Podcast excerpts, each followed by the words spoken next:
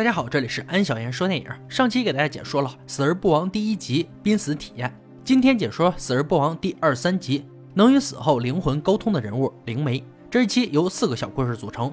第一个故事：人死后到底有没有灵魂呢？二零一一年，米莉失去了她的好友，好友临终前，米莉一直在她身边。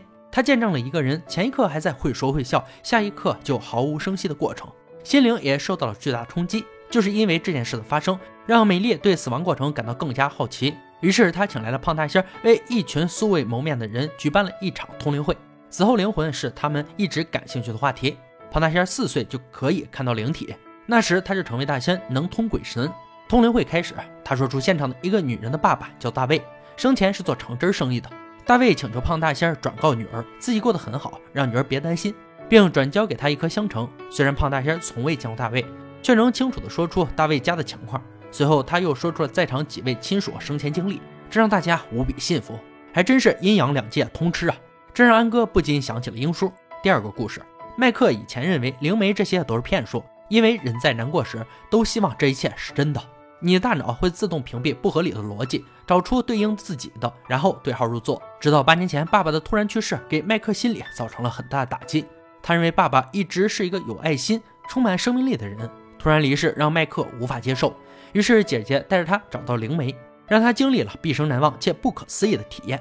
麦克尔真的感觉到了爸爸和灵媒在对话，谈话内容只有自己和父亲知道。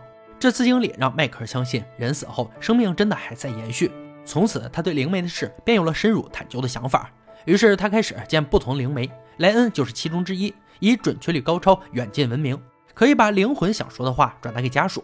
灵媒被灵魂上身以后。莱恩就失去了自主意识，接下来发生的事他都不知道。两分钟准备时间，莱恩被上身了。他睁开眼睛，揉了一下额头，竟然看到了麦克家里已经过世的三个人，其中就有麦克的爸爸。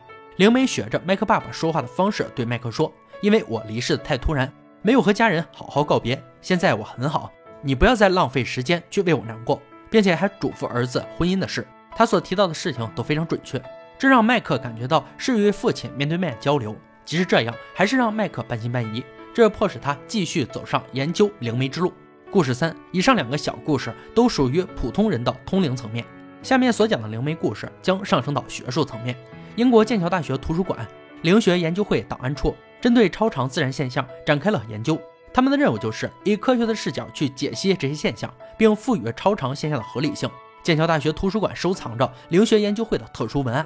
灵学研究会是史上最悠久并一直研究超自然现象的科研组织。研究会出席的成员个个声名显赫，包括几个诺贝尔奖得主。他们对超自然及灵体特别感兴趣，并经常参加降灵会，以探讨人死后意识会不会留下来。很快就研究出灵媒分两种：灵力灵媒是指亡灵附身和活人交流；物力灵媒是通过灵媒肉眼看到的现象。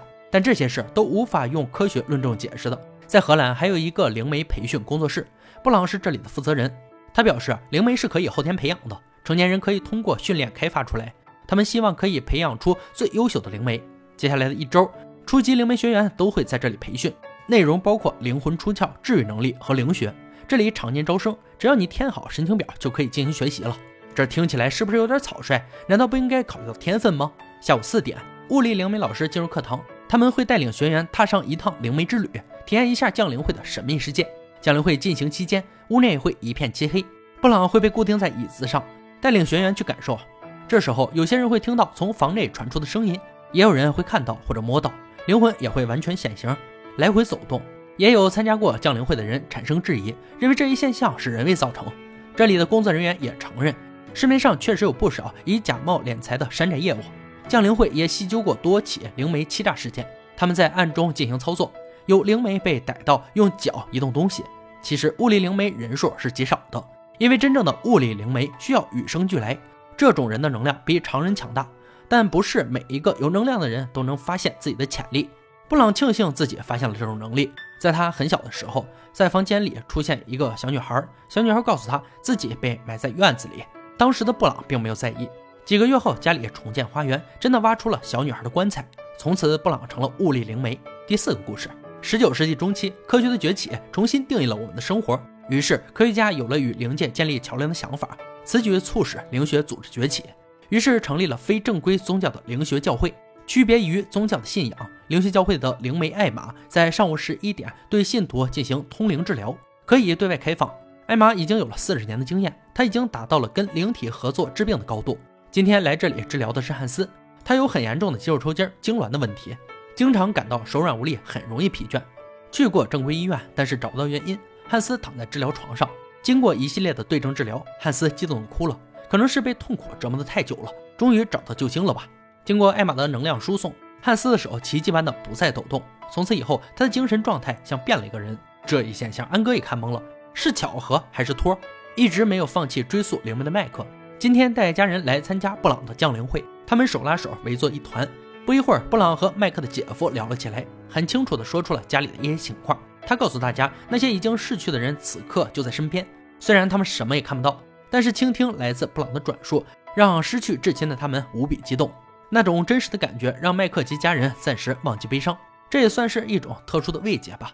事后，家人登录网站查询这些资料，网站上也确实能查到一二。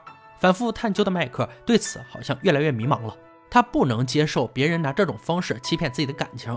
我想他在这条路也会一直探究下去，直到得到满意的答案为止。在这个领域里，布朗这样的灵媒也饱受争议，毕竟网络发达，很多资料还是可以轻松得到的。这也是导致人们对灵媒的质疑越来越强烈，而英国灵学研究会档案处也无法给出准确的答案。灵媒确实可以通过一些手段蒙骗信徒，但是也有一些德高望重的灵媒，他们说出的信息极为准确。为了搞清楚这些超自然现象，研究会为此进行一次实验，他们给灵媒戴上特殊仪器，检测他们的脑波活动，以保证信息的准确性。当灵媒进入恍惚状态期间，意识没有出现任何变化。令人振奋的是，仪器检测出现的震动信号，此结果是符合灵媒对通灵的说法的。因为研究员采集了多个灵媒的实验结果，期盼未来我们能在取得数据中来辨别脑电波活动，并渐渐了解真相。但是时至今日，依然无法得到准确的结论。看了以上关于灵媒的故事，各位观众，你认为世界上存在灵媒吗？可以在评论区说出您的看法。影片呢，到这里就结束了。以上是《死而不亡》纪录片二三集关于灵媒的描述，明天将为大家带来四五集死后沟通和阴阳眼的内容解说，欢迎大家持续关注我的频道，每天都会为您带来精彩的解说哦。